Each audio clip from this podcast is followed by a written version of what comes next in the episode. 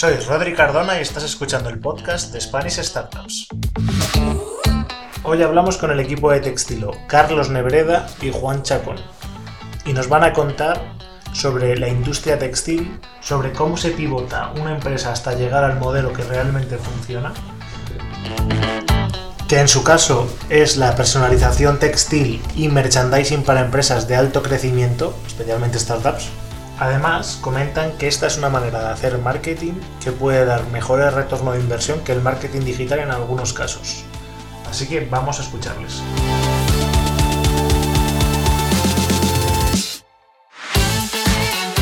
Bueno, muchísimas gracias por, por atreveros y por eh, vuestra disponibilidad para hacer esto.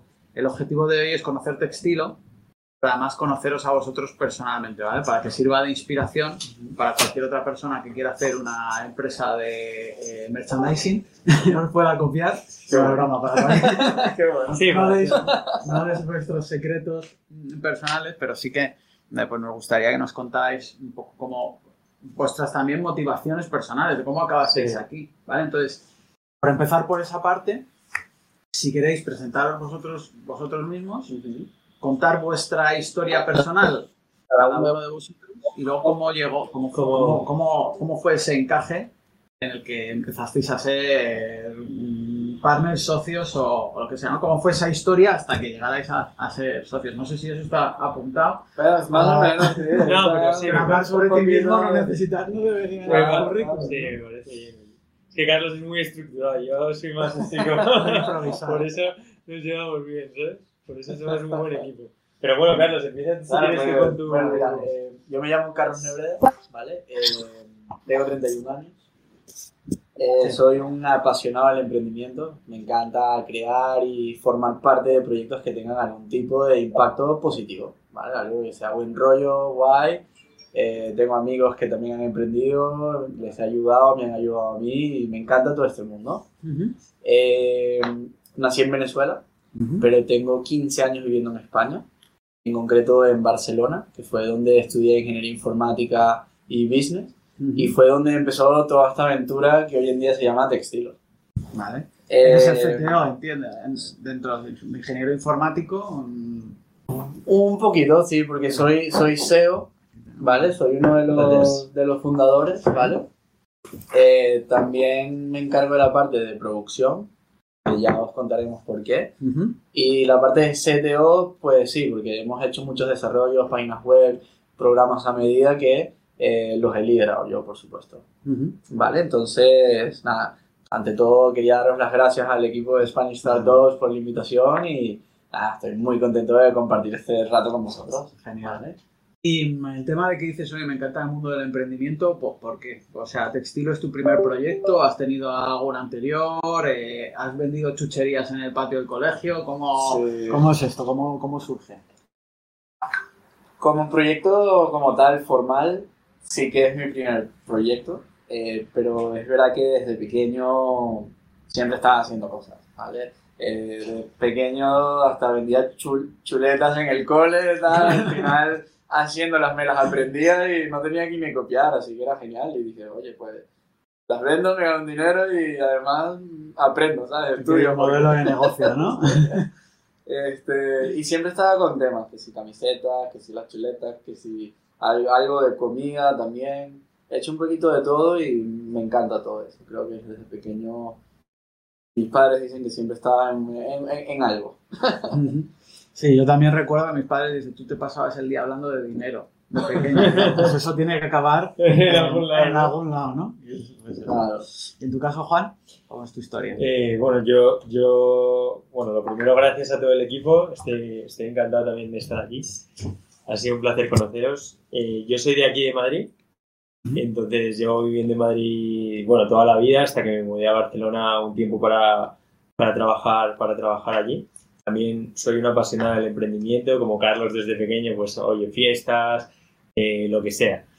Mi primer proyecto de emprendimiento empecé en la universidad, mi primer proyecto no formal, pero ya un poquito más formal, que desarrollamos una aplicación móvil Ujú. eh, que se llama Social Night.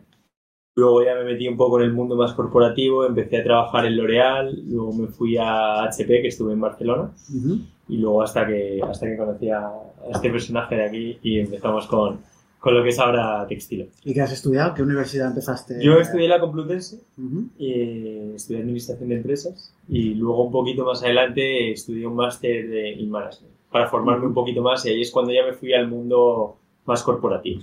Pero luego me di cuenta de que el emprendimiento era, era lo mío Ujú. y bueno, para allá. ¿Y cómo fue ese primer encuentro donde, donde os conocisteis? Eh, pues mira, nos conocimos en... O sea, ya en esa época yo estaba viviendo, yo estaba viviendo en Barcelona. Ujú.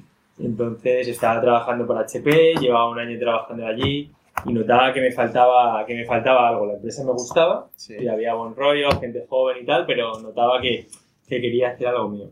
Sí. Entonces un día en una fiesta eh, conocí a Charlie. Ujú. Eh, me empezó a contar un poco de que había comprado una maquinita de bordar, eh, que estaba allí con su, en casa de sus padres y que tenía la, caja, la casa llena de cajas hasta el techo. Entonces a mí me llamó mucho la atención y poco a poco pues lo típico que vas hablando, conectas en muchas cosas y nos empezamos a hacer amigos. Ujú. Entonces él me, me invitaba a su casa y, y yo veía que lo que estaba haciendo y veía en él mucho potencial y que era una persona muy ambiciosa, que compartíamos los mismos objetivos. Entonces dije, joder, tiene una maquinita de bordar y la casa hasta el tejado. Entonces dije, bueno, voy a investigar un poco por mi cuenta también el mercado. Entonces yo estaba trabajando en ese momento en HP, como se lo comentaba, y me iba un poco a los restaurantes de, de por ahí. Les decía, oye, ¿queréis uniformes? ¿Queréis ropa personalizada? ¿Queréis bordados? Y veía que era un producto que me llamó la atención, que era bastante fácil de vender. Tuve bastante buen feedback.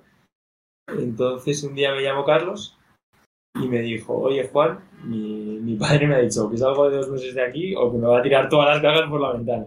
Eh, estoy buscando, quiero moverme a un local, quiero encontrar un socio que trabaje conmigo mano a mano desde, desde ahora Ujú. y que empecemos a darle caña a este proyecto. Ujú. Entonces, nada, la verdad que ni me lo pensé, eh, fuimos pa- dije, venga. ¿Dejaste HP en ese momento? o- Eh, No, yo le pedí que no lo hiciera. Claro, claro. No, no, no, no fue inmediato, yo empecé a compatibilizar un poco HP por las mañanas HP con Carlos, por las tardes. Eh, en ese momento no tenía otra fuente de ingresos, entonces vivía en Barcelona, me, no tenía a mis padres allí, no tenía nada, entonces lo que le dije a mi jefe es, oye, eh, quiero empezar este proyecto, ¿me puedes echar por favor para cobrar el paro o algo?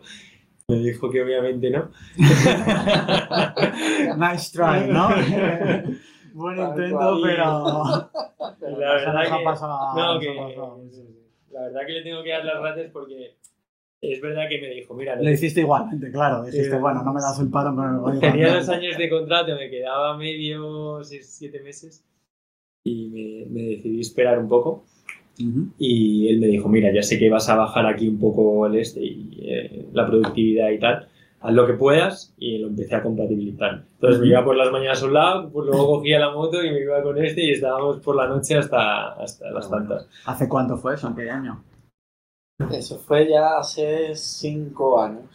Porque empezó primero como un hobby, luego yo estuve como un año de freelance que dije, oye, mira, no quiero programar más páginas web en mi vida, vamos a tirar por aquí que están saliendo cositas. Pero para comer tengo que ir haciendo alguna cosa de Claro, freelance. por suerte tenía cositas, tenía unos pequeños ahorros y mis padres viven en, en Barcelona y también me podía apoyar en ellos. Ajá. Entonces, entre lo que tenía ahorrado y también podía comer en casa de mis padres, todos estos gastos del día a día que me ayudaron un montón a no tenerlos, ¿vale? Y, y dije, nada, mira, va a pasar un año, si un año no logro vender tanto, lo dejo y hago páginas web, ¿vale?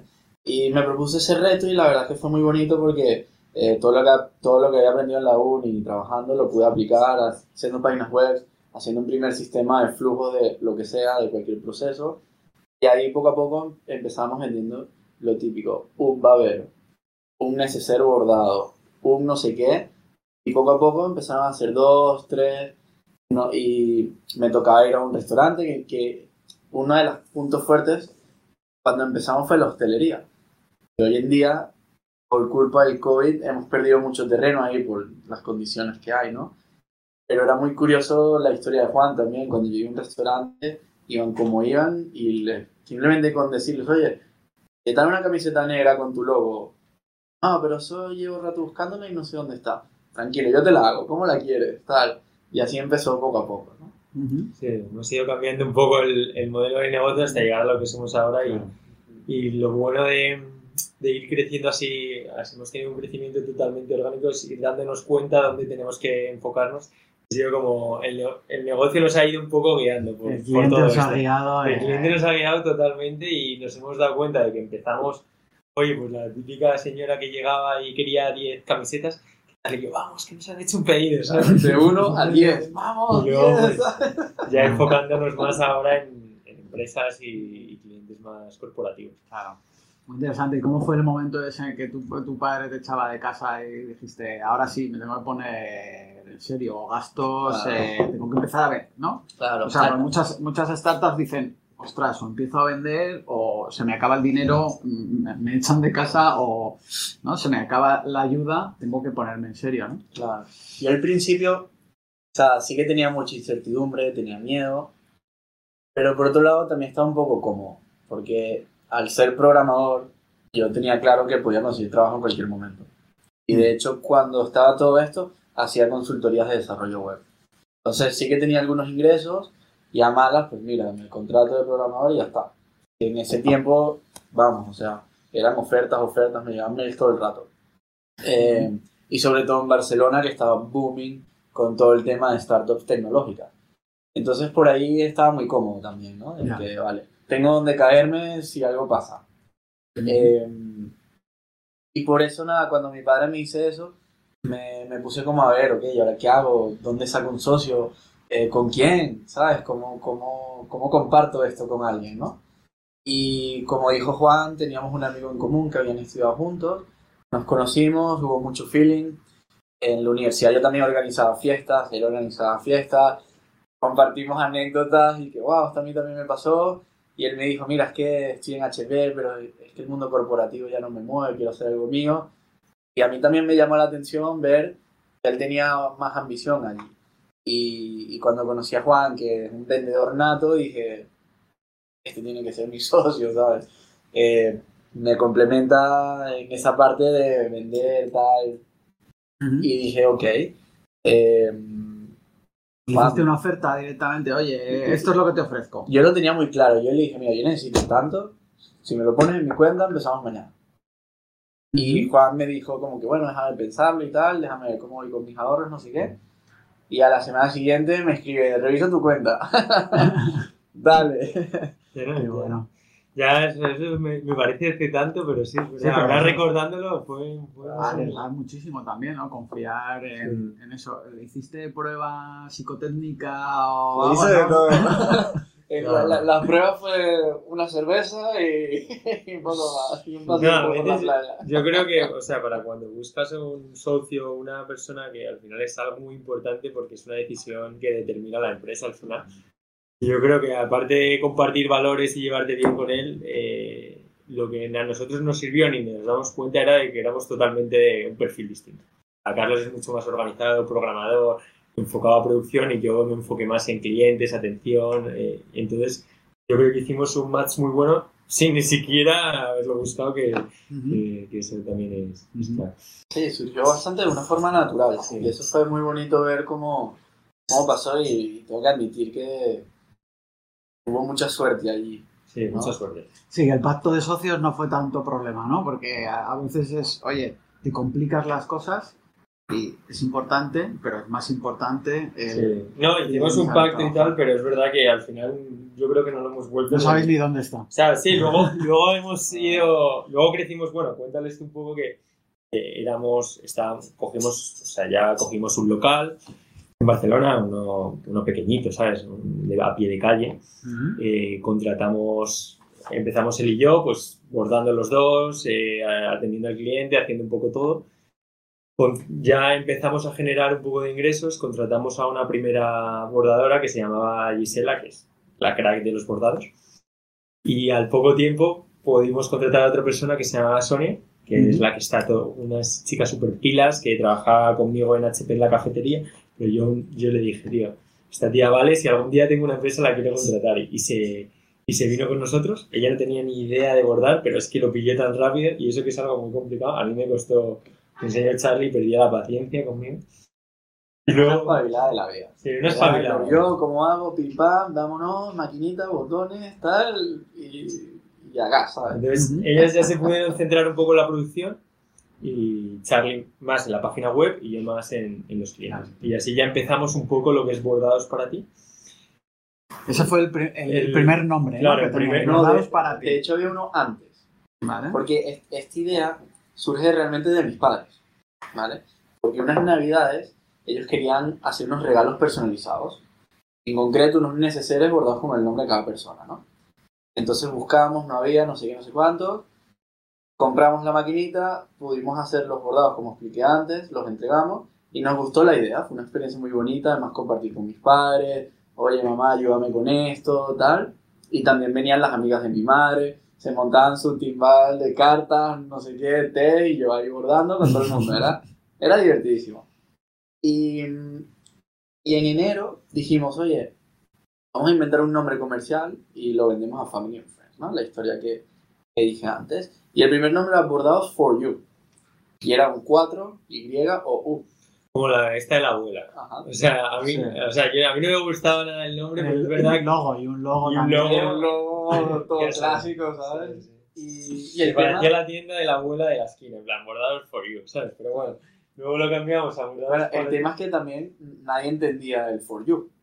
No, Claro. claro, no se Decía, entendía. cua- bordados 4 o 1, ¿no? Claro. Eh, Cuatro, lo que sea. Nadie, nadie. Y entonces ahí hicimos un cambio a bordados para ti. Que ahí fue cuando creamos una SSP, que en su día tenía unas ventajas, no había que poner los 3.000 euros, no sé qué, no sé cuánto. Y, y empezamos con la sociedad civil privada. Y entonces ahí empezamos a tirar del carro, contratamos a las dos personas, empezamos a tener por fin ingresos recurrentes, que no estábamos todo el rato como peleando por abrir un cliente, visitar no sé qué, sino que ya por fin la web, oye, nos llegó un mail, dos, cuatro, cinco, qué guay. Em, y eso nos permitió prepararnos para una especie de seed round. Dijimos, oye, mira, necesitamos dinero para poder convertir esto ya en algo. Ujú. ¿ok? Y decidimos hacer esa seed round en la que incorporamos a los otros dos socios que tenemos ahora, Vale. que se llaman Jorge y Eduardo. Que son socios capitalistas que participaron dentro de esa round. Sí. Y además trabajan con nosotros. Ah, vale. Sí, se metieron, eh, ellos son venezolanos, uno de ellos es primo de Charlie, que ellos ni siquiera lo, se conocían casi, porque se llevan, No, mucha- no. se llevan 10 años y aparte que él, él se vino muy pronto. Y, y ellos son venezolanos que se venían para España y querían invertir y trabajar en algún proyecto. Entonces vinieron a vernos a- allí, hubo una serie de negociaciones, lo típico que esto no fue como lo mío, que fue más rápido porque era más sencillo, y al final... eh, Había más capital de por medio. había algo más de capital de por medio y decidimos asociarnos con el fin de tres cosas. Coger un local más grande, porque este era el típico a pie de calle. eh, comprar una máquina que no fuera de bordar, sino de hacer prints, impresiones. Y la tercera, cambiar toda la imagen de la empresa y buscar algo que fuera un poquito más allá, que es lo que ahora se llama textil. Que fuera más global, que nos diera más mercado. Porque bordados para ti se quedaba en bordados. Pero en ese entonces ya nos habíamos inventado un tema de estampación, de serigrafía y de bordados. Entonces, Entonces, ampliando catálogo de producto, de servicio y eso se quedaba Exacto. y era difícil transmitir eso al cliente porque el nombre ya nos limitaba al bordado. Cuando le decíamos, oye, es que también te puedo hacer la serigrafía. Oh, de verdad, no sé qué, qué tal. Había que explicarlo todo el rato. Y- Sí, por eso te digo que el negocio nos fue diciendo un poco lo que teníamos que, que hacer. ¿sabes? Qué bueno. Y Textilo por- también surge ahí en un brainstorming o llegó alguien soñar esta noche con el nombre perfecto. Textilo ¿Cómo fue un trabajo duro, fue como un mes y medio. Estuvimos con una empresa eh, haciendo que cada uno hizo nombres, listas, hicimos miles de nombres. Y al final esta empresa nos ayudó a tomar ideas de aquí, de aquí, de acá. Y terminó en Textilo, que significa textiles con estilo. Textilo. Porque nuestra idea era ser como rollo startup, hip, guay, buen rollo. No ser, diferenciarnos de lo clásico del bordado de toda la vida de la abuela justamente lo que estaba comentando Juan, sino más orientado a algo joven, algo positivo, algo activo. Y eso es lo que queríamos transmitir con el nombre. Ujú, Hicimos ese branding y la verdad es que estamos muy contentos con, con el resultado. ujú. ¿Y esto hace cuánto? O sea, ¿cuánto tiempo lleváis con la marca Textilo? ¿Cómo fue ese proceso de bordados for you hasta Textilo? ¿Unos meses? ¿Unos años? Fue como un año y medio, ¿no? Sí, o sea, ya llevábamos Charlie y yo en el local un año más o menos y ahí fue. Entonces con Textilo llevamos cuatro años. Ujú. O sea, todo el proyecto lleva cinco más o menos y Textilo cuatro años, que es cuando se metieron Jorge, Jorge y Eduardo. ¿Cuántos sois actualmente el equipo? ¿Y qué, qué- qué- tenéis departamentos? ¿Cómo os organizáis? Mira, actualmente el equipo somos 18. ¿vale? Ujú. Eh, hemos logrado el año pasado duplicar el equipo incluso. Pasamos o sea, 6, 7, 14, 15 y de repente 17, 18 por la demanda que teníamos. ¿vale? Y eso sin contar a la gente que nos viene a ayudar por horas. ¿vale?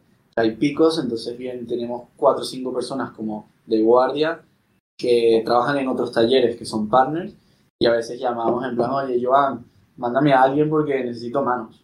¿vale? y nos mandan y les pagamos por horas y tal. Ujú. Eh, y nos dividimos en dos áreas, ¿vale?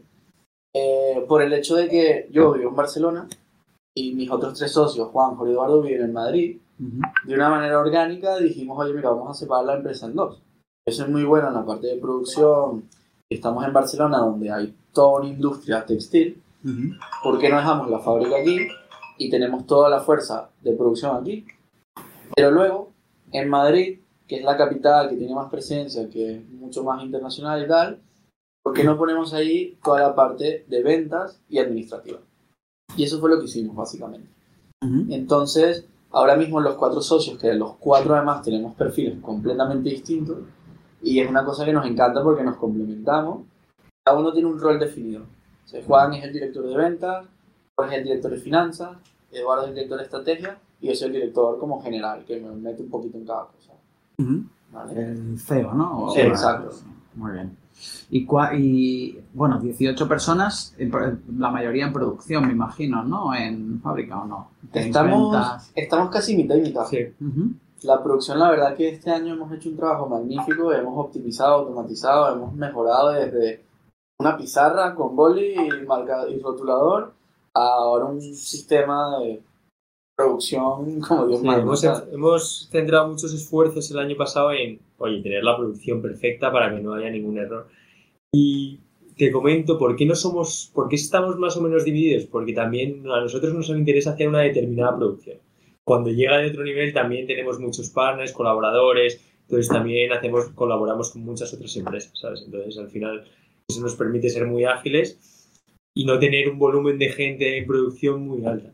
Al final ya eh, nuestro objetivo también es, oye, establecer este equipo, intentar facturar cuanto más posible, pero con, con un equipo que no crezca tanto, porque si no al final se te van mucho los gastos. ¿sabes? Qué bueno, eso Pues es una decisión muy complicada, ¿no? Porque dices, joder, soy ambicioso, quiero seguir creciendo, pero claro, si me reducen los márgenes, eh, pierdo el foco, pierdo estabilidad, mucho más riesgo. Claro, Ese equilibrio es muy complicado. ¿Cómo lo hacéis? ¿El director de estrategia es quien controla eso? ¿O quién es- Lo, lo decimos entre los cuatro, la verdad. Una cosa que entre los cuatro comentamos, lo que es, insisto, nos apoyamos mucho unos a los otros en ese sentido.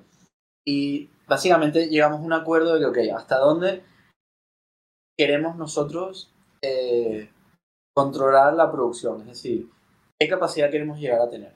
Entonces, hoy en día eh, tenemos bastante capacidad, o sea, podemos hacer hasta 20.000 bordados al mes, hasta 35.000 impresiones al mes, me atrevería a decir 45.000 estampados. Acabamos de comprar una máquina que dobla y embolsa automáticamente la camiseta, la sudadera, que podemos hacer 700 manipulaciones a la hora. Eh, y a partir de allí, entonces subcontratamos con nuestros partners, que son empresas gigantes que viven de ofrecer servicio a, a empresas. Entonces nos viene de lujo. Claro, por ejemplo, hay un bordador que tiene 20.000 máquinas de bordar y solo se dedica a bordar. Oye, pues tenemos un pedido, oye, 10.000 gorros bordados y tenemos nuestra producción a tope, se lo llevamos a él. Claro. Oye, que, pero a lo mejor, oye, nos interesa hacer a nosotros 200. Un pedido de 200 gorras lo hacemos nosotros. Entonces estamos ahí todo el rato un poco... Pero son empresas que tienen mucha máquina, son mucha máquina, industrias, industrias, pero hacen una cosa muy específica. Entonces al final, como nosotros lo hemos hecho somos fabricantes, les conocemos muy bien, sabemos cómo trabajan, cómo, oye, esto no, esto sí, ¿sabes? De hecho, hacemos el control de calidad nosotros, Sí. ¿vale? Y a los partners que tenemos hoy en día los tenemos integrados en nuestro sistema. Mm. Fuimos allá, les hicimos una formación, vimos cómo lo hacían, porque era muy... eh, eh, es la típica fábrica que lleva 50 años, que empezó un tío con la idea de vamos a hacer bordado, fue creciendo, fue creciendo. Ese tío quizás lo dejó a alguien, ya sea el hijo, a un empleado, lo que sea, pero no tienen ese expertise para escalarlo, para convertirlo en algo como con imagen, branding y tal, Sí. sino es un taller, en un polígono industrial con un montón de maquinaria y un montón de gente que trabajan allí. Y sacan faena. pum, pum, pum. Entonces nos dimos cuenta de que, oye, nosotros queremos mantener nuestra calidad porque es muy buena. De hecho, en los talleres de las más altas tenemos un control muy específico de cada parte del proceso. Y ahí fuimos nosotros, estuvimos con ellos, hicimos formaciones incluso hasta de un mes con uno, eh, porque usaba una entretela con la que no estábamos de acuerdo y le dijimos, oye, mira, pruébalo con esto. Empezaron a salir bordados de más calidad. Pruébalo con esto, mira cómo lo hacemos nosotros. Vende a nuestro taller para que tú veas y ahora de esto pequeño, aplícalo a lo tuyo gigante y te vamos a ayudar en el proceso. Y gracias a eso, hoy en día podemos estar tranquilos y confiados de que lo que se hace, se hace con nuestros estándares de calidad. Y eso para nosotros es un... Nos quedamos tranquilos. Nos da una tranquilidad, una satisfacción de que, vale, eh, Sí, no sí. importa si lo, lo hagas tú, va a quedar genial. Sí, Sí. que si tenéis un mes malo, tenéis un equipo mediano y podéis asumirlo y si de repente tenéis un mes muy bueno, no vais a dejar de dar servicio Claro. porque podéis derivar la producción. Sí.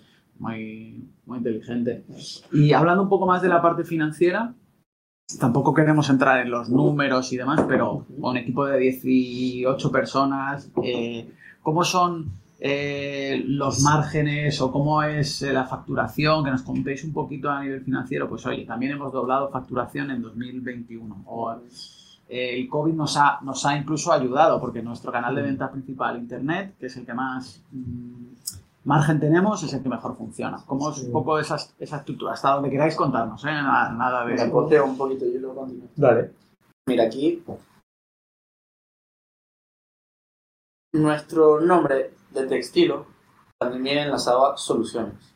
De hecho, estamos cambiando el nombre de la empresa a Soluciones Textilo. Y esto es muy importante en nuestro core porque realmente lo que nosotros hacemos es solucionar.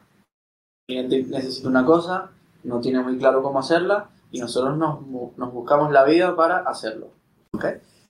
Eh, y luego Juan te dará unos ejemplos de cómo conseguimos eso, pero sin entrar en tanto detalle, visto desde afuera, eso lo que nos permitió fue crear oportunidades, adaptarnos y entender que tenemos que ser flexibles en esta vida.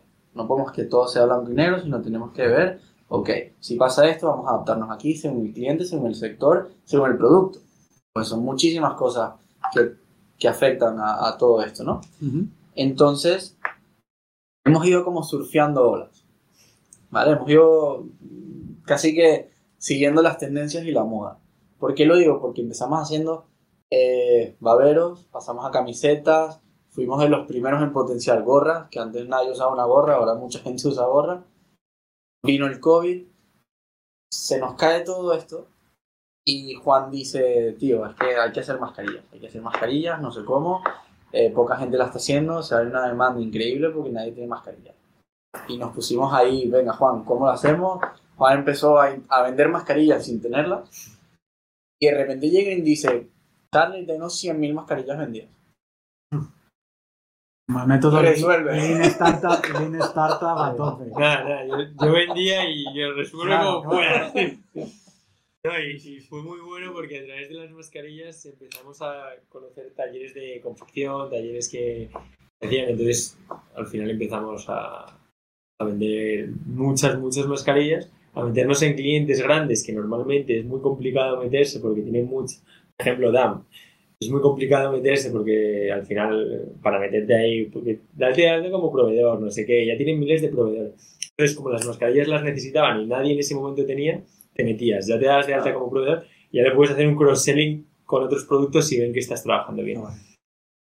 Sí, ellos mismos nos, como que, ok, toma, date al firma, dale, eres proveedor, dame las mascarillas.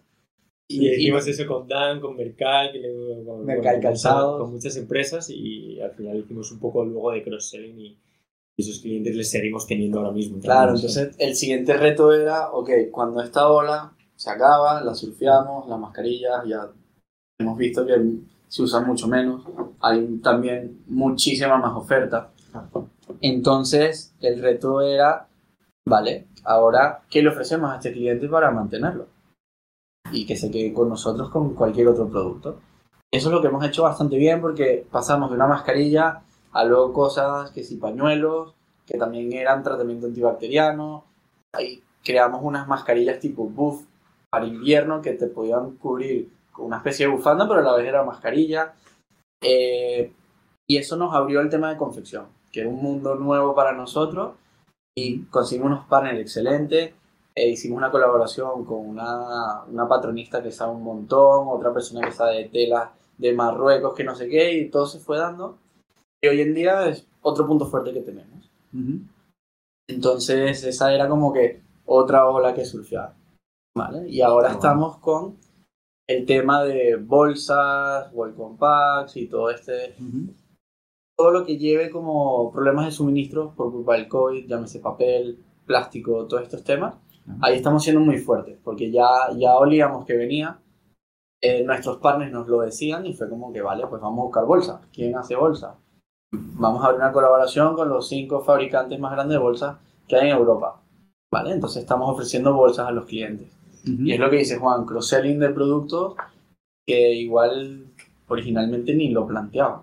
Sí, es que estáis cogiendo oportunidades macro, por así decirlo, ¿no?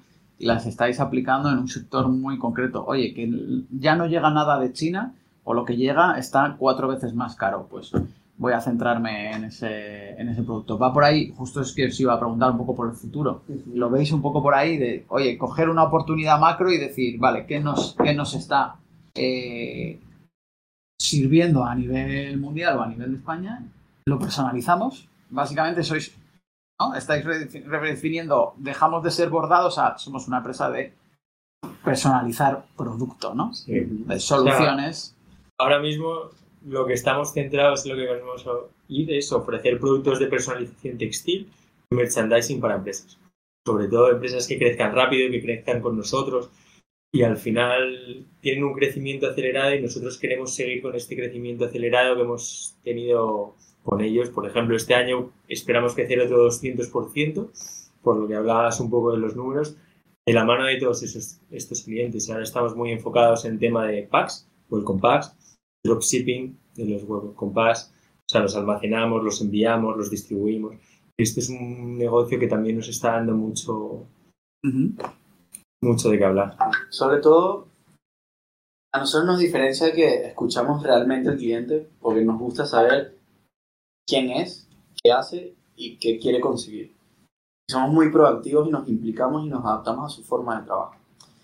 Entonces, eh, Juan, cuenta de los tres ejemplos de, Sí, eh, o sea, de por qué todo esto se hace realidad y cómo, ¿no? O sea, te voy a poner ejemplo porque hablamos de muchas cosas, pero Claro. al final con un ejemplo siempre, se- siempre será mejor. Entonces, por ejemplo, os voy a poner tres ejemplos de startups con las que te- trabajamos y qué tipo de productos hacemos con ellos.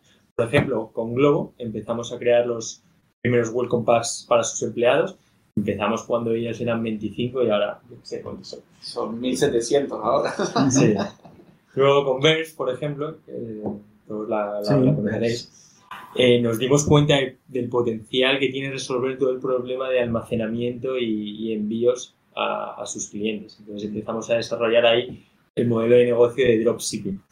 Entonces ahora, hoy en día, les almacenamos y distribuimos todos los packs para, para toda la gente que participa en sus concursos, en sus redes sociales. y los mandamos a casa de cada persona. Ellos nos mandan un Excel con mil nombres, apellidos, direcciones, ta, ta, ta. Nosotros ya los distribuimos. Nosotros hacemos toda la manipulación de los packs que ellos querían para esa campaña específica y lo coordinamos con logística y hacemos el tracking de que todos esos envíos salgan y se entreguen a cada persona. Y si no se entregan, pues notificar y hacer otro intento de entrega, etcétera, etcétera. Pero no estáis de momento en el sector logístico, tenéis un partner logístico. Tenemos un partner. Nosotros lo almacenamos en nuestra fábrica, pero es verdad que el partner logístico que trabajamos, que es increíble, pues los va recogiendo y los va enviando y nos hace todo el seguimiento y al final lo estamos integrando todo en, el, un sistema para que esté todo automatizado. Es la, otra de las claves que queremos para este año, seguir automatizando y digitalizando todos, todos los procesos. y, y también la solución que le hicimos a- al grupo DAM, A Dam le hicimos una solución, bueno, cuéntala. eh, desarrollamos una aplicación web a medida para que ellos puedan gestionar todos sus pedidos de una manera fácil, rápida, para 25 distribuidores diferentes. Entonces el problema que tenía es como que, vale, somos 25 distribuidoras, cada distribuidora tiene 250 empleados y tienes un manager que tiene que ir, José, talla, María, talla, camiseta, pantalón, y era eterno esto. Entonces con esta aplicación tienen dos opciones. Una, el manager lo puede rellenar o le puede mandar el enlace a cada persona y cada persona en su casa, donde quiera, rellena que quiero una camiseta, un polo, una sudadera, talla, tal, tal, tal, y el sistema ya crea la, la orden. Claro, luego el manager lo valida y se lo envía. Y eso os llega a vosotros directamente ese pedido. Claro, nos llega ese pedido y lo vamos distribuyendo a, a cada persona. A cada persona o como nos digan ellos. Oye, pues lo quiero en mis oficinas, pues lo ponen ahí. O lo quiero eh, en casa de la gente. O ya, ya. Pero vuestros modelos son pedidos mínimos de, me comentaste la otra- última vez, 20, 25, ¿no? ¿Cómo Sí. hacéis? O sea, acumuláis, dice, me ha pedido 1, 2, 3, 4. No, porque esto hacemos varias campañas al año. Oye, campaña de verano, campaña de Ah, invierno. Entonces hacen como todo el pedido a la vez, lo que le permite ahorrar muchos costes, que les salga mejor. Y luego también pueden hacer pedidos fuera de campaña, pero claro, al final son pedidos mínimos. ¿sabes? Entonces una distribuidora al tener tanta gente, pues te pide, te pide siempre bastantes cosas. ¿sabes? Nuestro pedido mínimo es 25 para cualquier persona que quiera comprar, pero sí que es verdad que nos adaptamos, o sea, cuando empezamos a trabajar con una em- empresa, descubrimos todas sus necesidades. Oye, quiero hacer 100, necesito 5 corriendo que tengo cualquier urgencia. Al final es, es una relación a largo plazo e intentamos mantener eh, ese compromiso con ellos y, y si necesitan 5, pues lo vamos a hacer porque sabemos que al final va a Van- es- son pedidos recurrentes y al final es la ayuda a que ellos no piensen en nada de esto, que al final alguien que se dedica a comprar esto en una empresa es un coñazo. ¿Sabes? Eso es lo que nos hemos dado cuenta. Tú tienes que comprar el merchandise y no sé qué. A ver dónde me meto, lo- cómo lo compro. Es un coñazo. Entonces nosotros lo que intentamos es que ese proceso sea divertido y muy, muy fácil para ti. Oye, me meto, te mando unas propuestas, esta, pam, paga y adiós. ¿Y habéis pensado alguna vez crear vuestra propia marca de ropa o de gorras o de merchandising? Que no sea de estilo, que vuestros propios diseños. Yo no.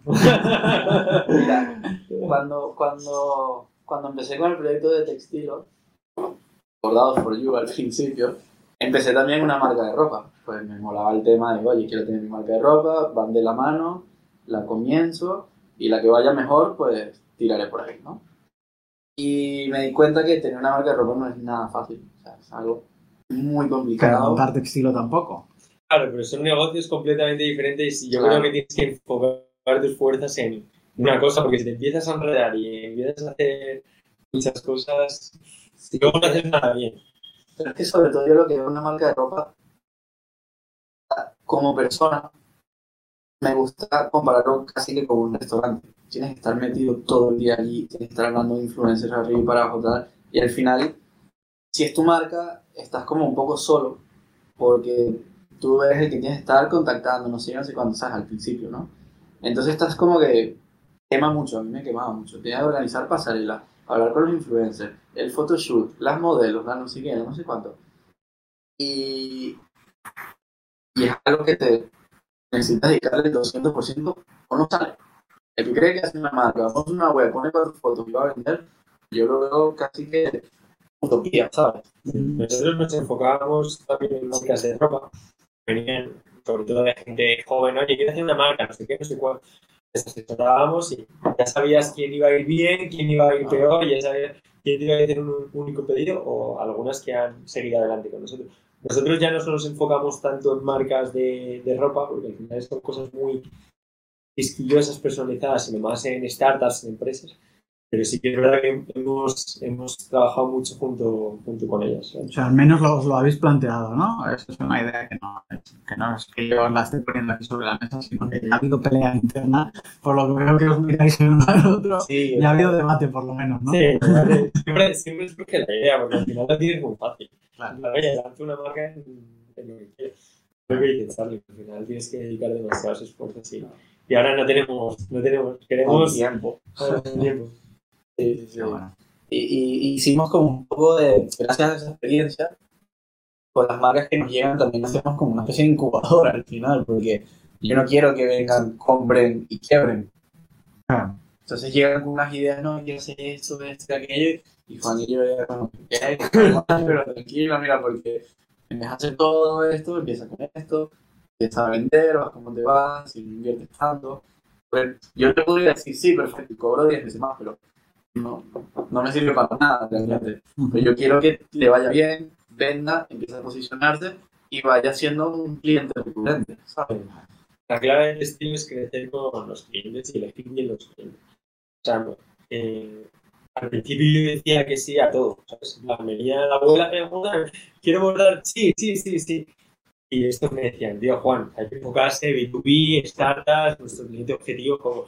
Y desde que hemos empezado a decir que no, que creo que es una parte importante eh, de una empresa, eh, es cuando nos ha empezado a ir mejor también, ¿sabes? Claro, pero eh, cuando puedes decir que no es cuando ya te va bien, ¿no? Cuando no tienes una No, al principio Claro. te dices que sí, porque, no, no. bueno, es, es verdad que ahora dices que no a cosas que dices, joder, es un caramelito, pero, pero no, vamos a, no o sea, al final perder el tiempo es lo mismo que perder dinero, ¿sabes?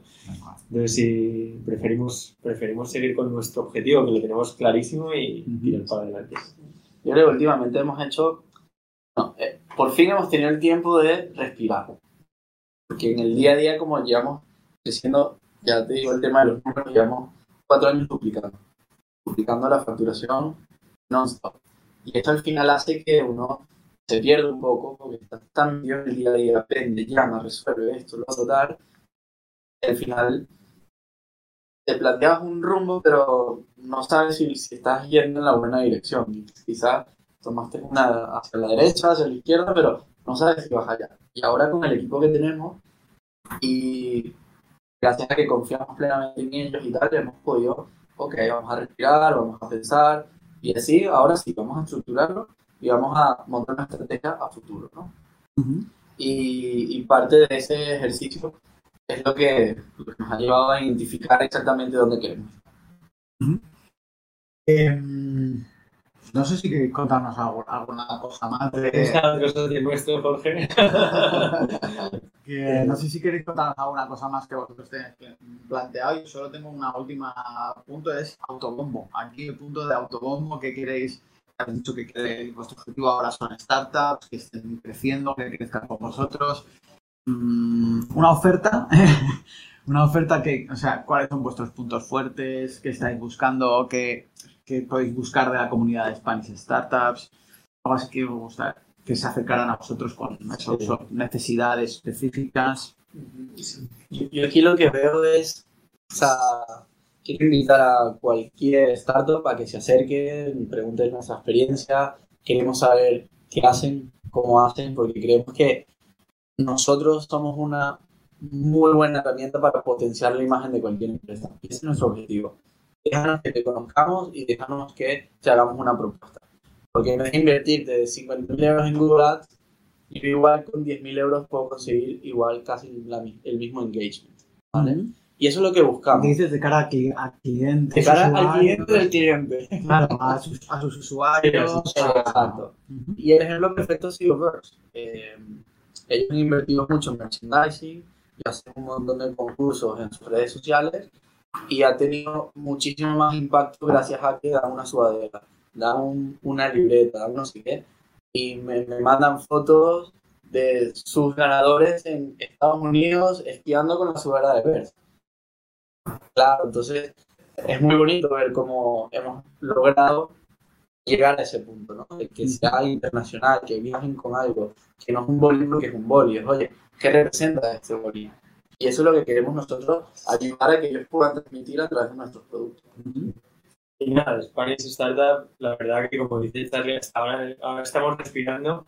Eh, nada, queremos que la gente vea del proyecto, también conocer otros proyectos, formarnos, meternos más en la comunidad de emprendedores porque nos gusta mucho, porque también son pueden ser posibles clientes y, y seguir para adelante, ¿sabes? Seguir formándonos como profesionales al final cuando estás solo pues te formas eh, en internet, entre nosotros y yo creo que si creamos una buena comunidad, que vosotros lo estáis haciendo ahí muy bien, nos podemos ayudar mucho entre todos. ¿sabes? Que eso yo creo que es fundamental hoy en día. Muchas gracias. ¿Algún, ahora que estáis, que os va bien y que estáis más tranquilos, algún nuevo proyecto, algo que estéis pensando fuera de textil o eh, parecido, complementario, alguna idea de negocio que digáis que tengo que tirar por aquí? Que queráis compartir, claro, porque igual se cree. Siempre estamos, siempre estamos Siempre pensando cosas cosas.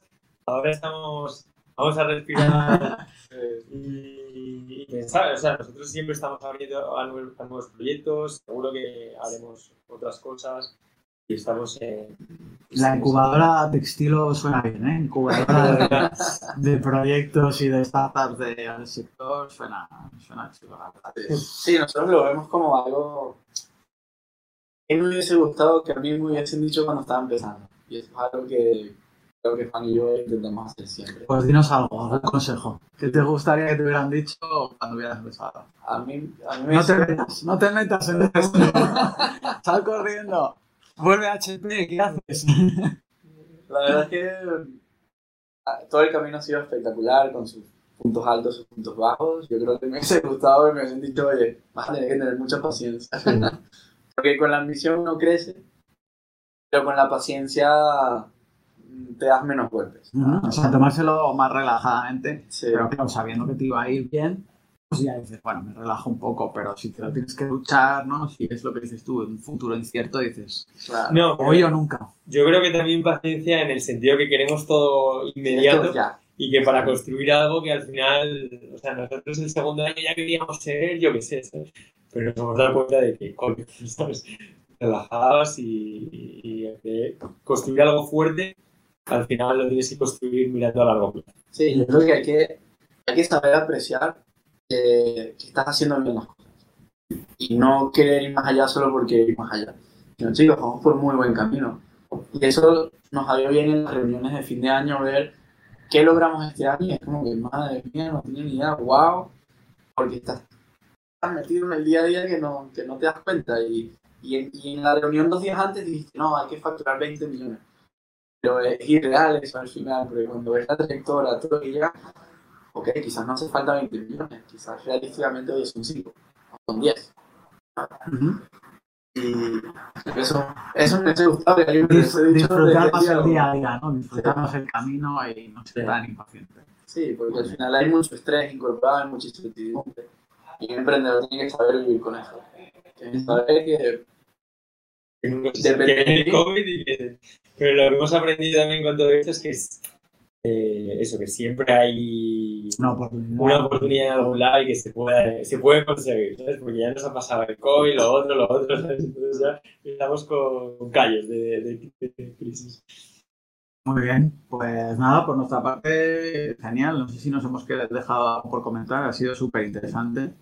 Yo, yo, yo quería agradeceros a vosotros y porque sigo newsletter. Me encanta leerla. Me encanta. Ahí está.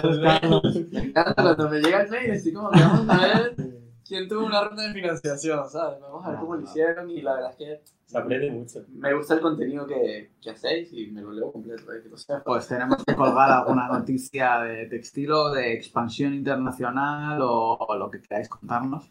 Lo publicamos ahí, además de, por supuesto, el podcast o el vídeo que, graba, que estamos grabando. Si lo hacéis, envíame el link porque a mí me haría mucha ilusión, la verdad. Ya tenemos algo para, tenemos en cuenta lo de hacer algo para Spanish Startups y para vuestra comunidad que podéis regalar unas camisetas o unas botellas o algo. Así que ahora, ahora las- seguimos comentando. Pues muy bien, nada, muchísimas gracias. Por nuestra parte, pues por aquí cerramos y nos vemos en la próxima. Gracias. Si te ha gustado y quieres ser parte de la comunidad de Discord, entra en SpanishStartups.es. Nos vemos en la próxima.